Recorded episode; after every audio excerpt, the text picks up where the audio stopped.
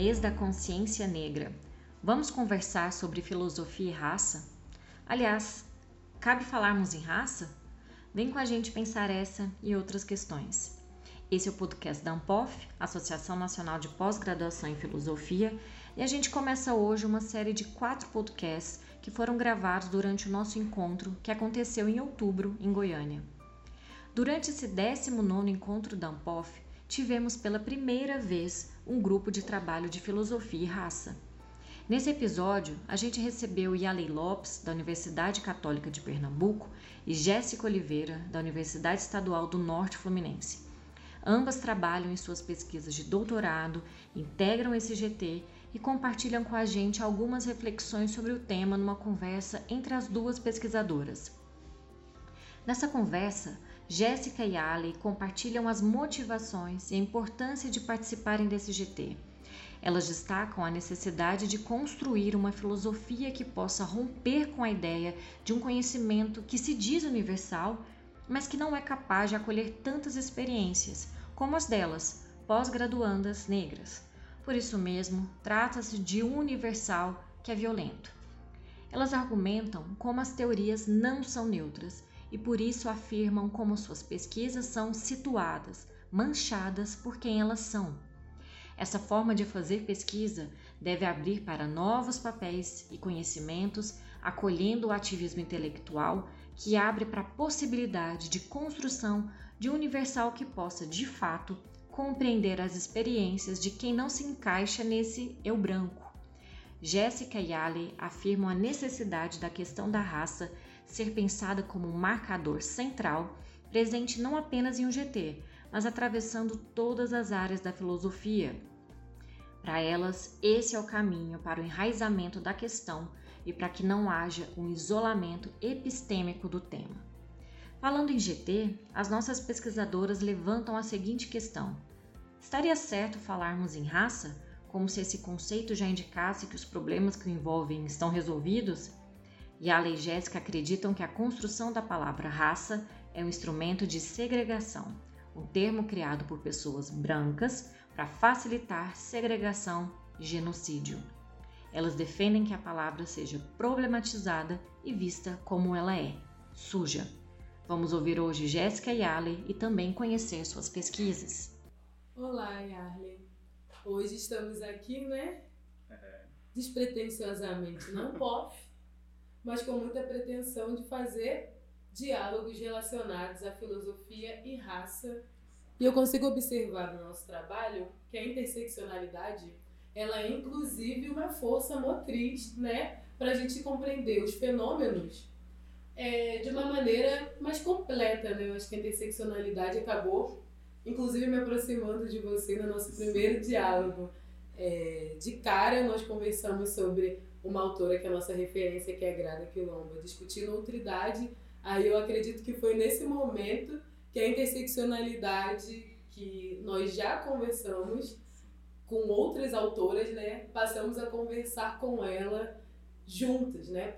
Eu acho que é conversar com a interseccionalidade e não sobre a interseccionalidade. É, pensando que nós estamos aqui nessa despretensiosidade completamente pretensiosa, eu queria pensar da gente fazer um modelo que dialogasse, que misturasse conversa e entrevista.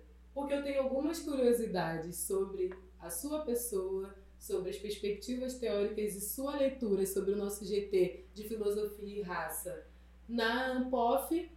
E eu acho que esse pode ser um caminho, dialogar entre entrevista e conversa. Você concorda? Eu concordo, Jéssica. Inclusive, como é que você está, né? Nos encontramos, nos conhecemos. Eu acho que esse foi justamente o ponto de encontro entre a gente, né? Essa visão interseccional que nossos trabalhos trazem, né? Que nossa vida traz também, né? Foi nosso ponto de encontro isso e foi e é incrível como a partir do nosso diálogo sobre Grada, como mantemos uma, uma relação até esse dado momento, né? Para mim também vai ser um prazer te entrevistar e a gente estreitar também esse laço. Nossa, eu fico muito feliz, porque é isso. Grada foi um elo. Sim. Mas como uma série de outras autoras negras nos sustentam para a gente estar aqui hoje, né? Para a gente pensar a realidade, para teorizar sobre a realidade dentro da Ampof, mas especificamente no GT de Filosofia e Raça. De cara, eu queria saber o que te motiva a estar aqui, né, na Ampof. Mesmo que não precisa ser uma apresentação, mas o que te traz ao GT de gênero e ra... de gênero, perdão, de filosofia e raça para poder é, discutir ali com pares. Eu quero entender o que te motiva. Ah, eu adorei a pergunta. De cara, assim, Jéssica, porque o que me motiva a estar aqui é a minha história, né? Todo o meu arcabouço que eu trago comigo, né? Então não tem como não falar de onde eu venho, né? Eu sou de Pernambuco, sou de Recife e não tem como não tem como não falar desse lugar que me formou e que me reformou, né? Com, como quem eu sou hoje. Então, eu estudo filosofia lá, faço mestrado em filosofia, na linha de linguagem, né? Então, eu trago a questão da linguagem na minha formação e na minha vida, né? Principalmente na questão da pichação na minha graduação. Né? Então, a linguagem perpassa a minha vida e me atravessa também. Né? Eu sou uma pessoa transnobinária, então o contato com a linguagem, com os pronomes também é uma relação muito próxima para mim. E é o que me motiva a estar aqui na Ampof é justamente a possibilidade de discussões, a possibilidade de criações de conhecimento, né? de ter esse contato como a gente está tendo aqui. Né, de ter esse encontro como a gente está tendo. E aí também me gera a curiosidade de saber o que é que te motiva também a estar aqui, né? O que é que te trouxe para cá, para Ampof? Quero saber um pouco mais de tu. Quem é essa Jéssica também? Ai, primeiro, que ótima a resposta, né? Entender essa linguagem que nos atravessa e com muita cautela, porque muitas vezes ela nos fere também, né? E refletir sobre esse lugar, eu acredito que você vai trazer uma grande contribuição para a área, de cara. É, e o que me motiva a vir para um POF é o meu orientador. Ele falou: precisamos de corpos como a sua, produzindo, construindo conceito, refletindo sobre a realidade a partir de um ponto de vista que é seu. Inclusive, é, desnudando né, essa percepção da academia de que as teorias elas são é, neutras, né? são encobertas de uma neutralidade que não dá conta de refletir sobre especificidades, né? Essa filosofia, inclusive, o que me motiva a estar nesse congresso é ter cada vez mais ferramentas para situar a minha produção teórica, é, fomentar um diálogo com outras pessoas que estão discutindo próximo é, as teorias que eu acredito e até as que não estão próximas, porque eu acredito nesse crescimento que é importante, né? A gente ter diálogo, inclusive, com o diferente do que a gente está do que a gente está produzindo, até referências, eu acho isso muito importante.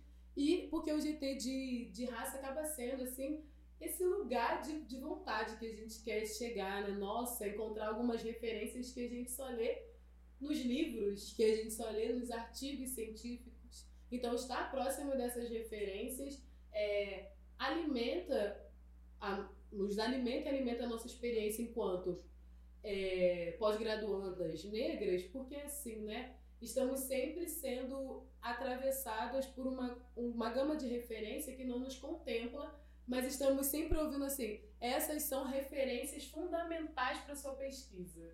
E quando nós olhamos, nós observamos: peraí, essas referências não são tão importantes assim para minha pesquisa, mas nós precisamos ainda é, ter a benção dessas referências para ter as nossas pesquisas colocadas enquanto pesquisas, né? Para que elas não fiquem sempre presas naquela, ah, essa discussão é muito contaminada, é muito. Então, eu vi para isso. Muito passional, né? Como falam. É muito passional, muito passional não é ciência. Não é ciência. Sim. Sim. E aí eu acho que vir para esse lugar, e nesse GT especificamente, foi buscando ferramentas para que eu consiga, consiga estar cada vez mais municiada dentro da universidade produzindo a minha pesquisa que é completamente situada, é manchada pela pessoa que eu sou, que tem uma experiência para além da academia e que gosta de imprimir isso nas pesquisas que eu estou fazendo. Eu acho que esse eu, ele está sempre muito latente nas minhas pesquisas. Eu acho que esse é um avanço e eu gosto, e eu vim para esse espaço tentando ampliar ainda mais essa discussão. E é incrível, Jéssica, porque a primeira coisa que me vem é de como estamos todas cercadas e no sentido de cerco mesmo, né? Como se fosse justamente uma guerra. Estamos num cerco onde todo esse cerco partilha de um universal, né? E que nossa pesquisa tem que estar tá alinhada a essa pretensão universal, a essa única via possível de conhecimento, né? E aí quando tu traz essa perspectiva, me faz justamente pensar nessa questão interseccional de como a gente começou hoje, dessa quebra, né? dessa quebra com esse universal, essa quebra com esse alinhamento que é muito compulsório, não é? Que é muito imposto pra gente enquanto subjetividades negras, enquanto pessoas negras e enquanto construção de saber, né? Do nosso saber, do nosso sentido, do nosso conhecimento né, muito cercado. A gente não tem muita possibilidade de, de fazer outras questões sem ser a partir de uma quebra, né, de um rompimento com as coisas, né, com o conhecimento que é estabelecido. Nossa, muita coisa para a gente é, dialogar para além do podcast, né? É, e aqui, continuando caminhando, eu queria pensar um pouco junto com você, Ali, qual é a relevância. Acho que a gente já trouxe muita coisa aqui, mas acho que a gente pode ir para além, extrapolar um pouco, principalmente a partir das discussões que nós vimos ontem e hoje e que estão acontecendo agora sobre a relevância do GT de filosofia e raça para a Ampof, mas para além da Ampof. Ver corpos como o nosso teorizando e apresentando nossas teorias eu acho que ele é fundamental não só para a Ampof, mas para além da Ampof. Eu gostaria de refletir com você qual é a relevância, a relevância do GT e o que foi discutido lá para o Congresso e para além dele. Sim, acho que a gente já falou sobre essa importância de uma forma muito. Não sei se indireta, essa palavra seria essa, né? Não sei se seria uhum. essa. Mas acredito que a gente falou dessa importância justamente nessa possibilidade de quebra, de rompimento com o que é colocado de forma tão compulsória, né? Para a nossa formação de conhecimento. Então, a relevância do GT, de filosofia e raça, né, que eu percebo, é como um processo de aquilombamento, sabe? Eu percebo como um processo de aquilombamento, onde resistimos juntas e também existimos juntas, né? E onde podemos escrever contra, escrever contra uma hegemonia, escrever contra um saber que é universal, né? Que é, que se concebe como perfeito e como único. Né? Então, acho que a relevância do GT de filosofia e raça é a possibilidade de romper com isso, a possibilidade de novos conhecimentos e a criação de novos papéis também. Né? Não sei se tu concorda com isso, o que é que tu pensa? Nossa, eu concordo muito, né? A dimensão da pluriversalidade que vai sendo colocada no GT e vai sendo cada vez alimentada de novas pesquisas, de pesquisas outras que apresentam que a universalidade ocidental não deu conta e não dá conta das diversas leituras de mundo que é possível fazer quando a gente rompe com essa lógica, é, eu acho que é uma contribuição assim fundamental do GT. E eu fico pensando muito nessa lógica que você traz do aquilombamento, que não é uma lógica que o Ocidente consegue ler, né? E é bem dentro desse interstício em que a gente constrói né, essa possibilidade de, a partir de outras pesquisas, é, observar essas contribuições para pensar o pluriverso para entender como a, o universo ele é arregimentado por uma lógica padronizada que inclusive exclui as nossas copas e, e nos desinstitui da nossa humanidade. No universo, na universalidade, nós não estamos, nós não assinamos direito, os direitos humanos, mas é na lógica do pluriverso em que a gente consegue se reconhecer enquanto pessoa e quando nós entendemos que tem outras pessoas nesse mov mesmo movimento que é nosso, ele é, um movimento, é, é uma ação muito importante para a gente. Se reconhecer no outro, se reconhecer na teoria do outro e conseguir teorizar com o outro, que eu acho que é um movimento que a gente está conseguindo fazer aqui. Exatamente. eu acho que isso é uma conquista é, para o nosso futuro dentro da universidade também. Tem uma coisa que o meu orientador fala e eu acho que faz muito sentido, que é a lógica do ativismo intelectual que parte um pouco do que a gente está fazendo no sentido que o que o que o que é hegemônico é o universo, é o direito do humano. E a gente está aqui dizendo que o universo não deu conta, que a gente vai ter que a inclusão das nossas corpas, nós vamos ter que ser vistas na dinâmica do pluriverso e que a teoria, inclusive, precisa dar conta disso. Dar conta de capturar nossas experiências sem nos encaixar, tentar de qualquer maneira nos encaixar nesse padrão que o universo tenta colocar pra gente. Eu acho que, inclusive, no meio da teoria, a gente tem um problema é, Yarley, que é das próprias metodologias. Nós temos uma crise metodológica porque as que estão consensuadas hoje dizem respeito dessa universalidade que a gente viu que não fala sobre nossas experiências, que não fala com nossos interlocutores de pesquisa, que não dialoga com a realidade que a gente, que a gente pretende estudar. E aí, vivendo essa crise metodológica também, que é uma coisa que meu orientador fala para mim, eu acho importante, que a gente tentar reinventar a partir de. E é por isso que eu falo desse ativismo intelectual, que é a possibilidade de partir de juntas, né? Pegando todas essas nossas angústias enquanto pós-graduandas, mas também conseguir avançar de modo a compreender a universidade como um espaço que vai, é, onde nossas, vai conseguir refletir as nossas experiências por elas mesmas que não vai encaixar nossas experiências dentro dessas caixas metodológicas que não dão conta de refletir acerca delas, que não dão conta, mas que a gente até hoje está tendo que realizar esse movimento, né? Porque para nossa pesquisa ser científica, se não, é científica, qual é a metodologia que você está usando? Então eu acho que, que o aquilombaramento, nesse caso, ele se junta com o ativismo intelectual à medida que, a partir daí, nós juntas precisamos construir uma universidade de outra, que nos auxilie, que nos dê subsídio de fato para entender fenômenos que são da nossa experiência ou que são de experiências próximas, né? Que não fale de alguém, que fale com alguém. E eu acho que o GT tem trazido, é, ao meu ver, essas reflexões para a gente também, né? Quando a gente escuta, por exemplo, no GT, é, e a dimensão prática desse teu problema? Como a gente faz a devolutiva sobre essa sua pesquisa? Como a gente materializa? E a gente, a gente extrapola a dimensão é, da epistemologia para poder pensar a concretude dela. Eu acho que também são é, questões importantes que vão agregar na nossa experiência enquanto pós-graduandas. Você tem essa percepção?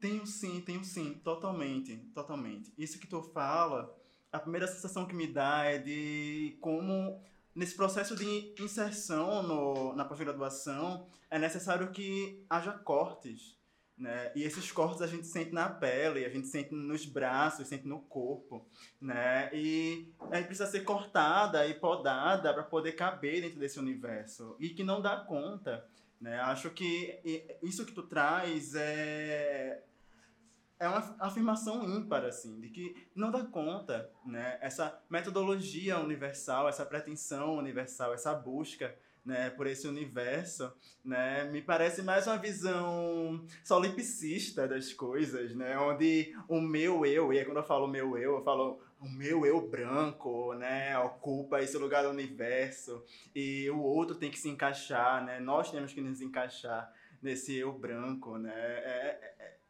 é violentador a palavra, né? Acho que a palavra é violência. E aí quando a gente volta para a questão do GT e dessa relevância desse questão do aquilombamento na nossa construção aqui juntas disso, né?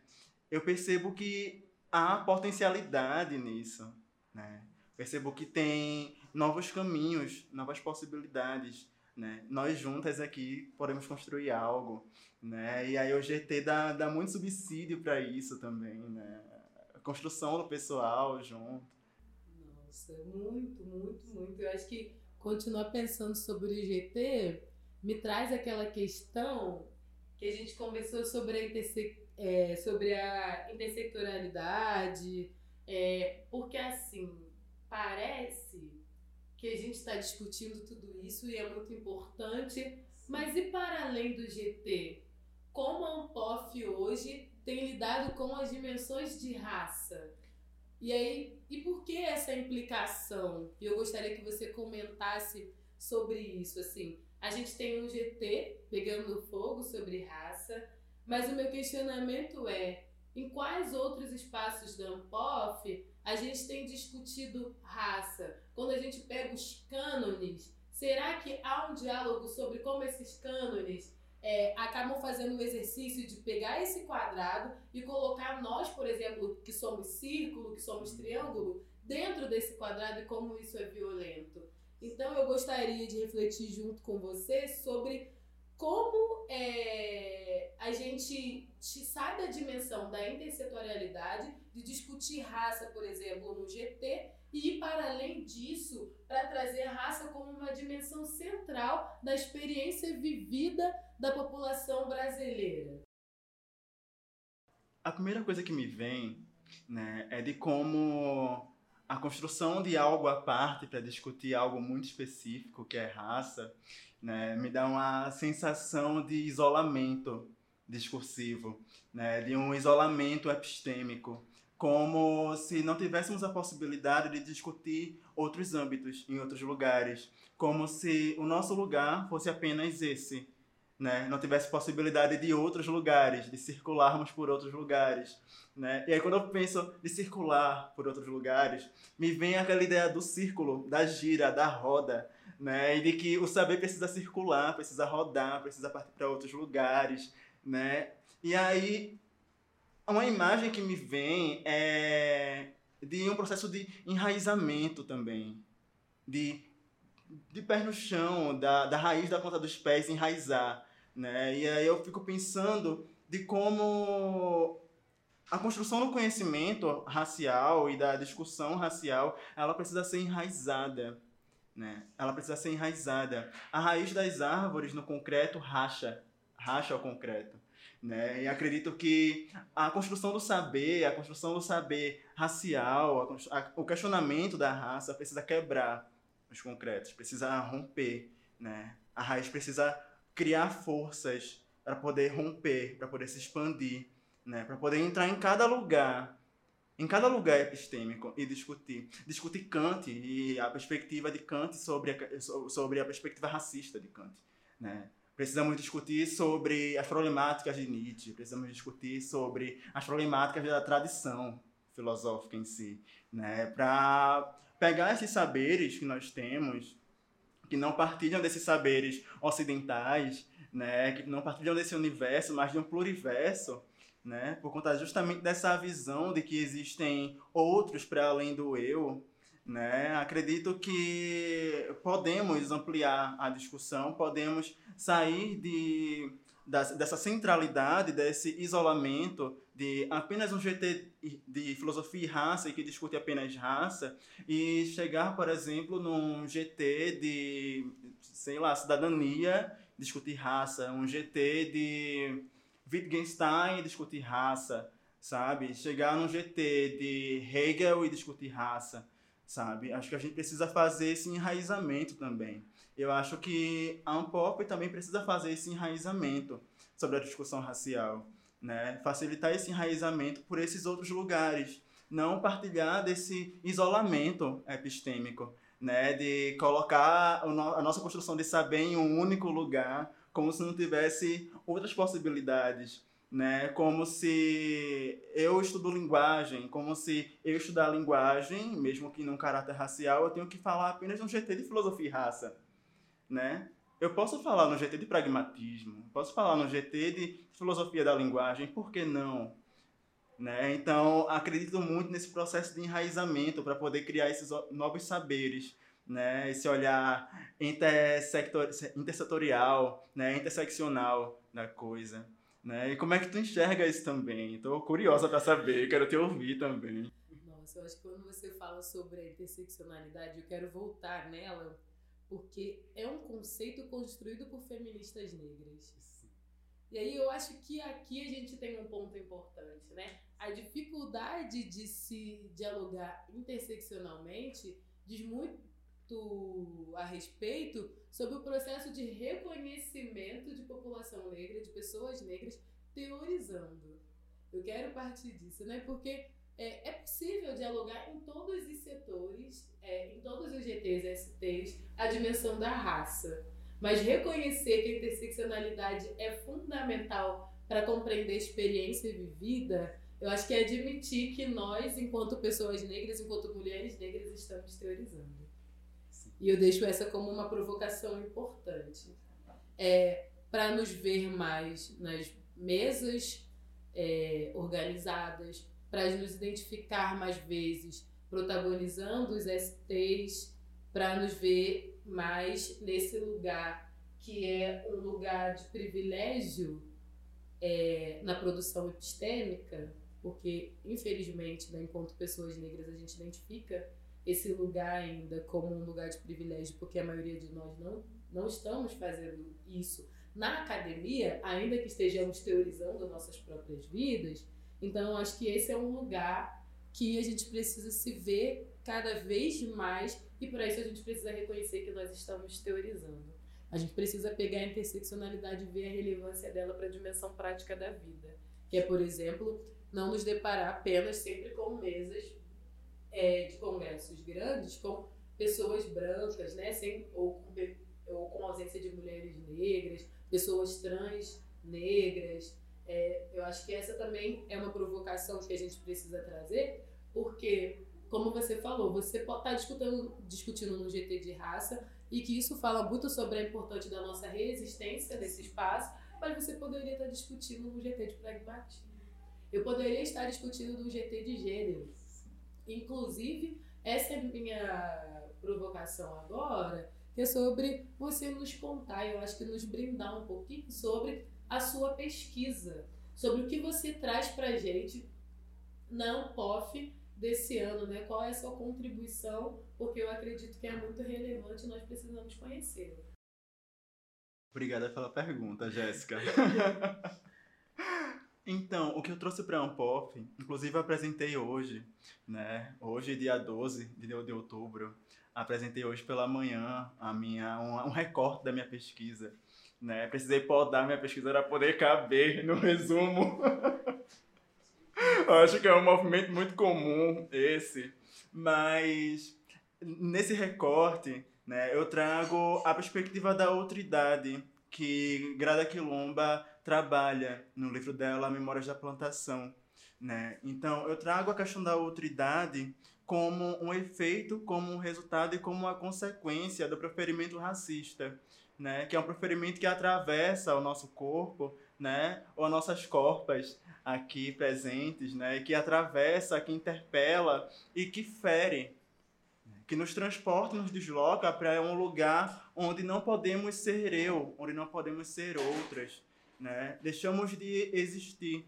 Passamos a, a, a ocupar um lugar de projeção para a branquitude, né? Isso é outra idade. Então, a pessoa negra sempre é uma outra coisa e não uma pessoa negra e não uma outra pessoa, né? Então, é sempre a selvagem a que não pode sentir né, que a raiva não é possível de ser sentida, senão somos passivas agressoras, somos primitivas, somos selvagens, né? Esse é o lugar da autoridade, né? E eu tento trazer ela como esse efeito, como essa consequência do ferimento racista, né? Somos transportadas para esse lugar. Então, quando a gente começa hoje aqui, perguntando como o que motiva estar tá aqui, como a gente se apresenta aqui também, né? Estamos possibilitando, possi estamos possibilitando uma outra de ser eu, de ser outra também,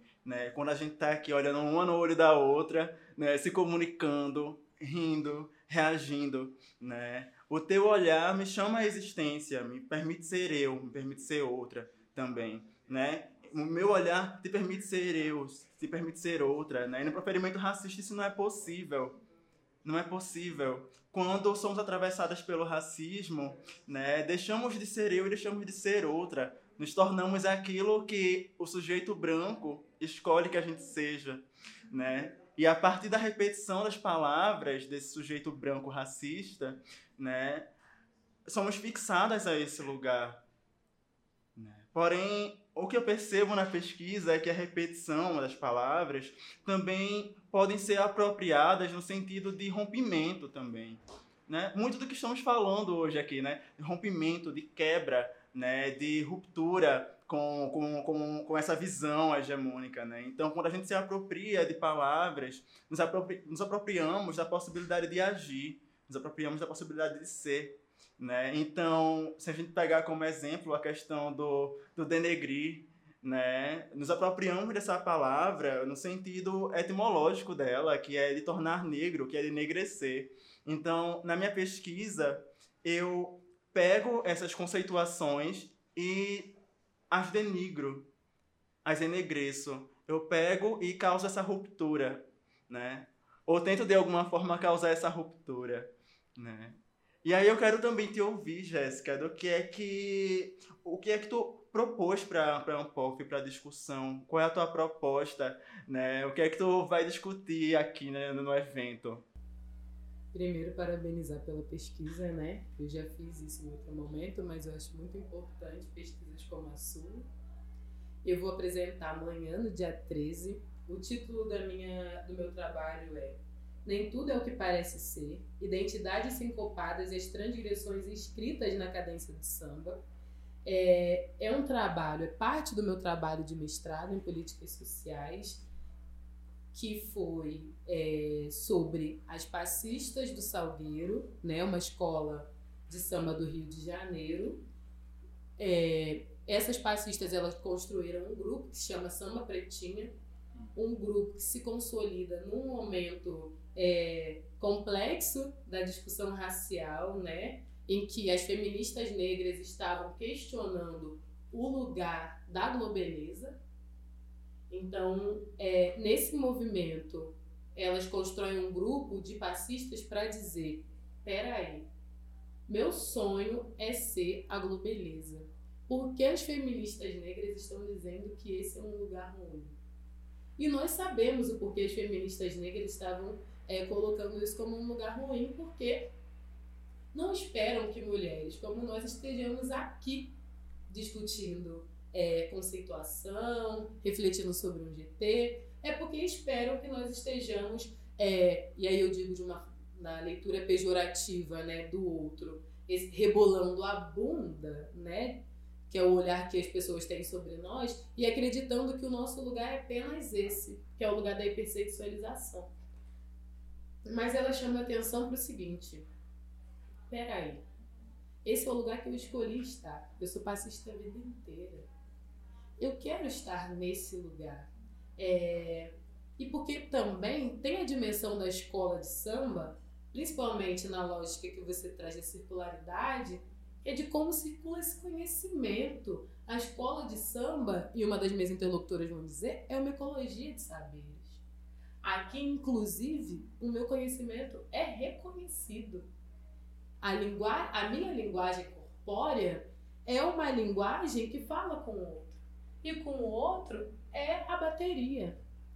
E aí eu utilizo um conceito que é do Marcol para discutir chamada e resposta. Como o corpo ele dialoga ou ele responde à bateria de ele como corpo responde ao solista que está empurrando, fazendo, puxando o samba, né? Que é o intérprete. E aí é por meio dessa linguagem, da linguagem das passistas, que eu reflito e desenvolvo um conceito que está para amadurecimento que fala sobre as identidades sincopadas, que dialoga com o Du Bois e com a Patrícia Hill Collins, né? A dupla consciência e a autodefinição para poder compreender como essas mulheres negras estão dentro da escola de samba, mediando elas, quem elas são, o que as pessoas esperam que elas sejam.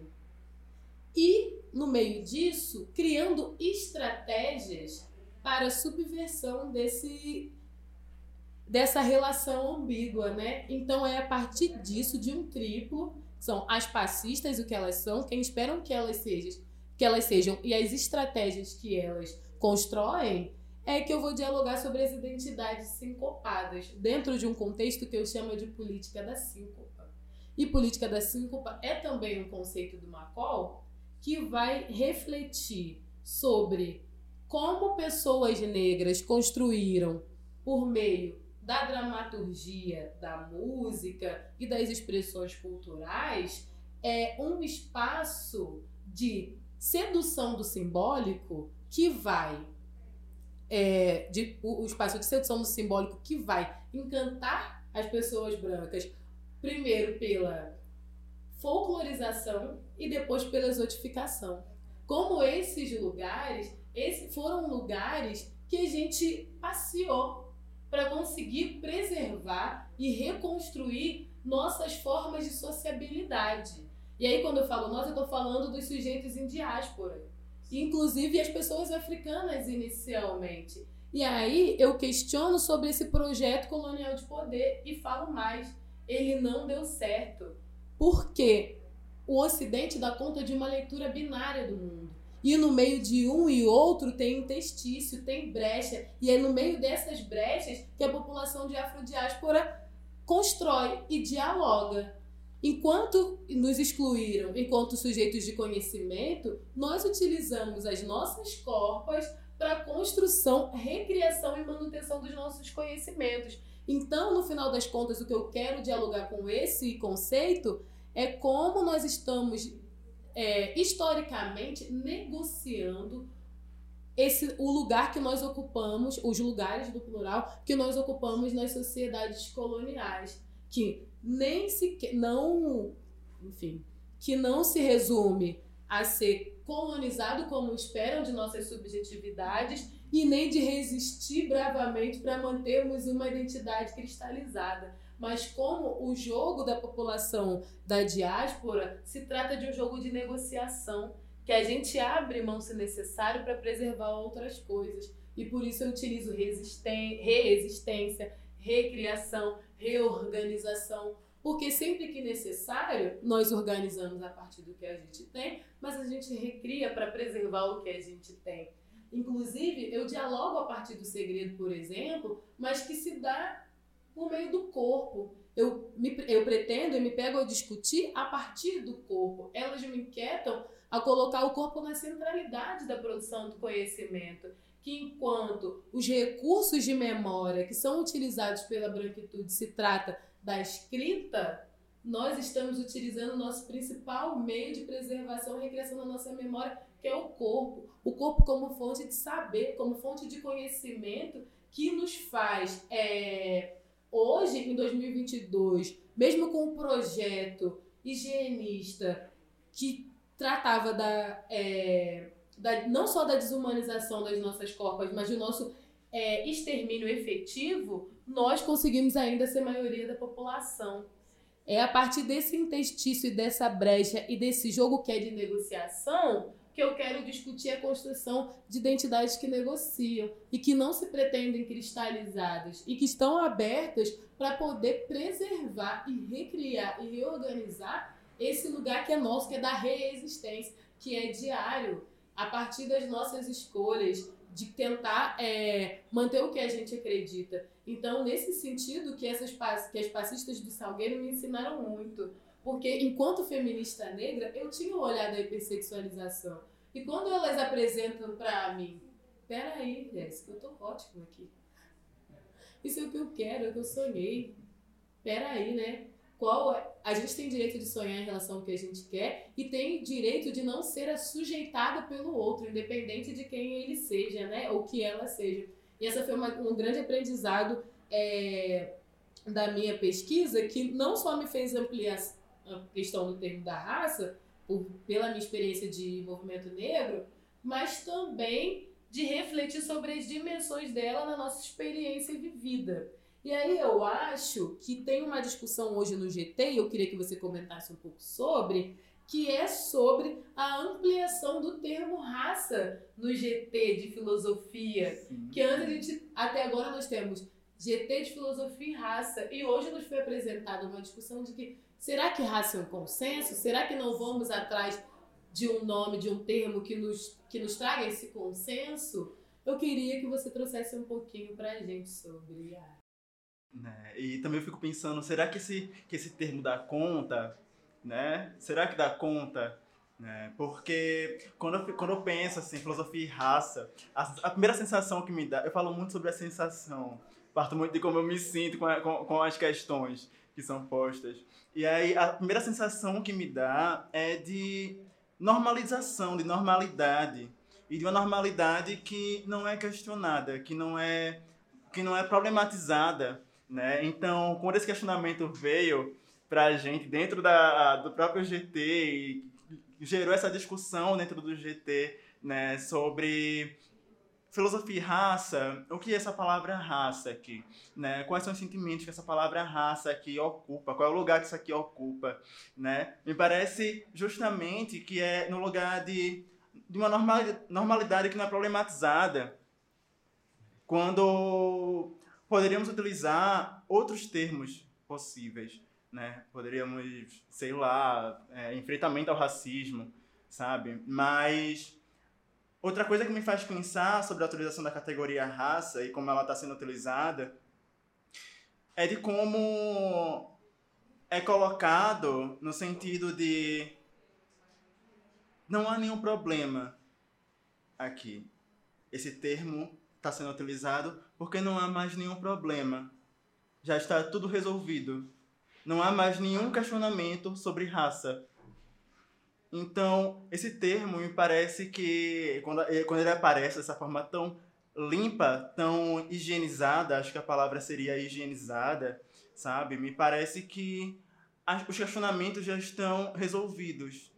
Me parece que não há mais discussão sobre justamente o que é raça, sobre raça como um processo, como um processo de racialização, né, como um processo de, da, da própria colonialidade, né, como tu mesma trouxe, né, a própria colonização, a própria historicidade do Brasil, né, enquanto construção de país, enquanto modelo de país, né, enquanto uma construção apocalíptica de país, né, eu, eu, eu me sinto transportada para um outro momento da, da, da, minha pesquisa que eu falo justamente sobre distopia e sobre apocalipse, sabe? E que fala dessa construção da palavra raça como esse instrumento, como um mecanismo né, político de separação, de segregação, né? não como um processo, como um processo racializador né, que formula e reformula sujeitos que nos formula e nos reformula, né? E que esse termo foi criado justamente pela, pelas pessoas brancas, para justamente facilitar, com várias aspas, facilitar essa separação e esse genocídio, né? Então, é um instrumento de morte, né? é um instrumento apocalíptico, né? Perceba a palavra raça como um instrumento apocalíptico, um instrumento distópico, sabe? E eu fico pensando que existem outras possibilidades para além disso, sabe? A gente poderia falar sobre enfrentamento ao racismo.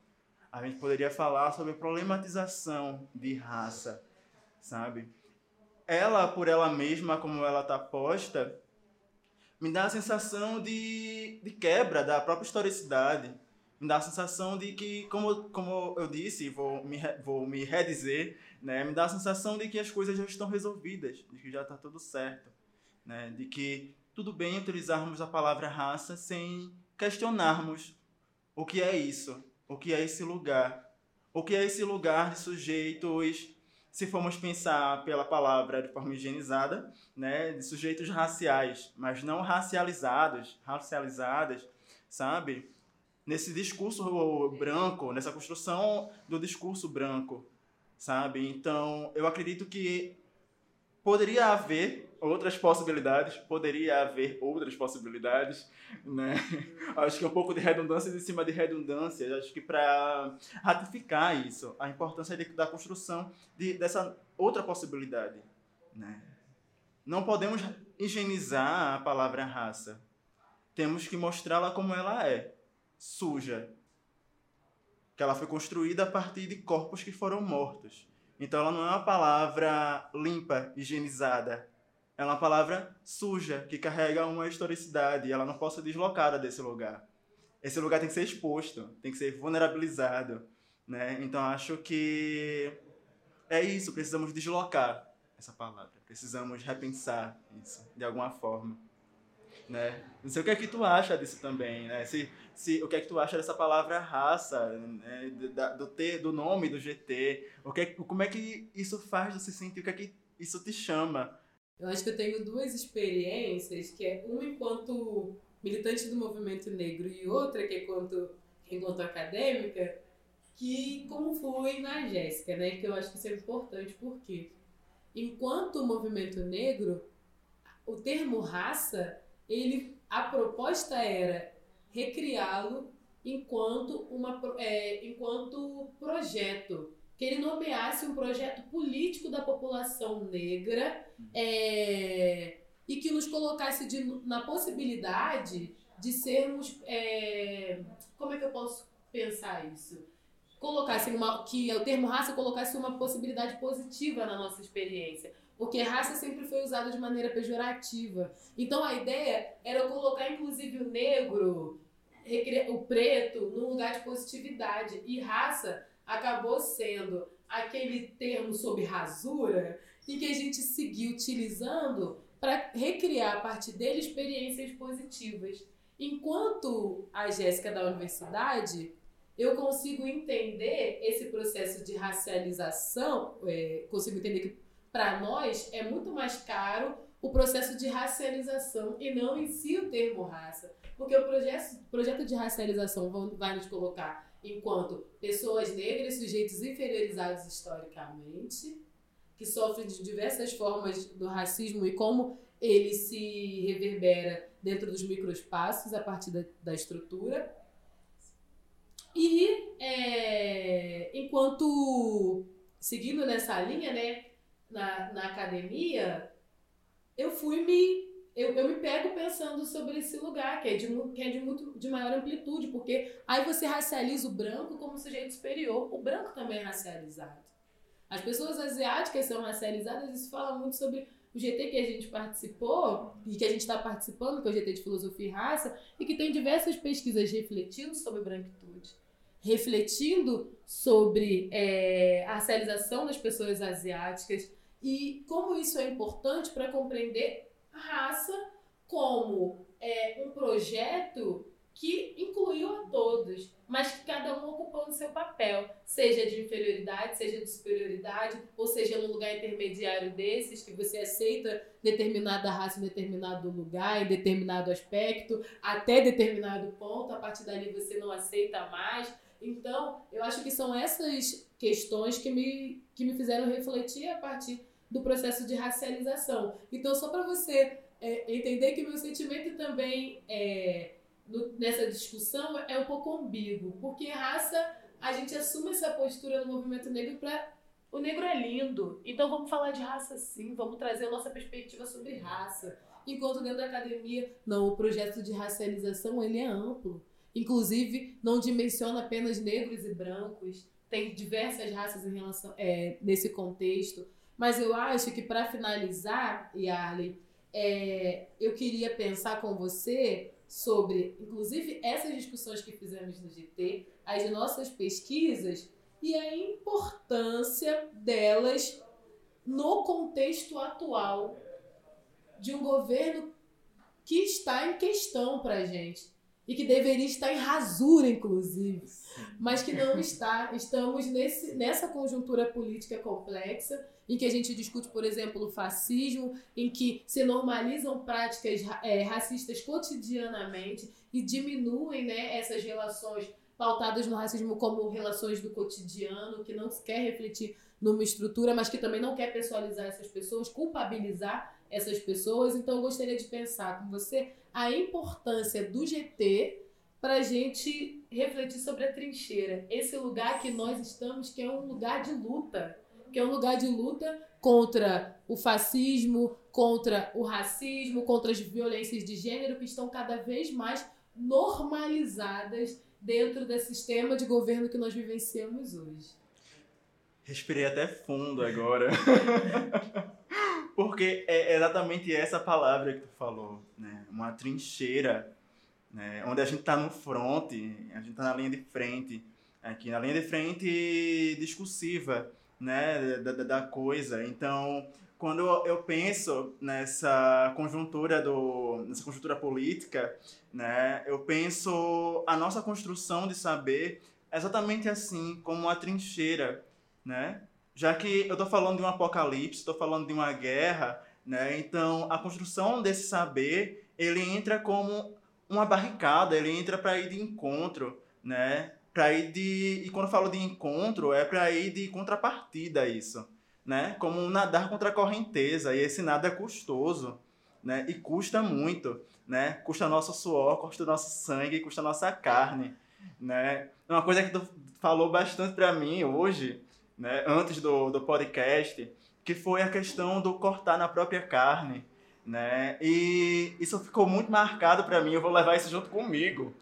Isso que tu falou, porque é como eu percebo também é, deslocando a perspectiva que tu tinha trazido isso antes, né? Tu tinha trazido uma outra perspectiva, mas deslocando para esse lugar, eu fico pensando de como construir o saber no, no momento de retrocesso, no momento de conservadorismo que a gente está vivendo, é cortes consecutivos e diários né, sobre nossa subjetividade, sobre nossa saúde mental, sobre nosso corpo, né, de como tem sido não apenas sofrimento, não apenas o, o custo, não apenas o sangue, não apenas o suor, o corte também, mas também como tem sido potencializador né? Porque a partir também do nosso olhar, a partir do que a gente constrói também, outros sujeitos e outras sujeitas também podem se espelhar, também podem se ver, também podem perceber que há possibilidades também de ser, né? De que não se está só. Acho que como a gente começou hoje falando do aquilombamento,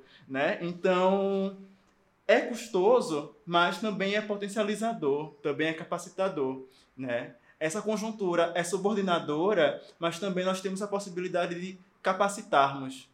Né? E logi logicamente longe de uma perspectiva romantizada disso, né? muito longe disso.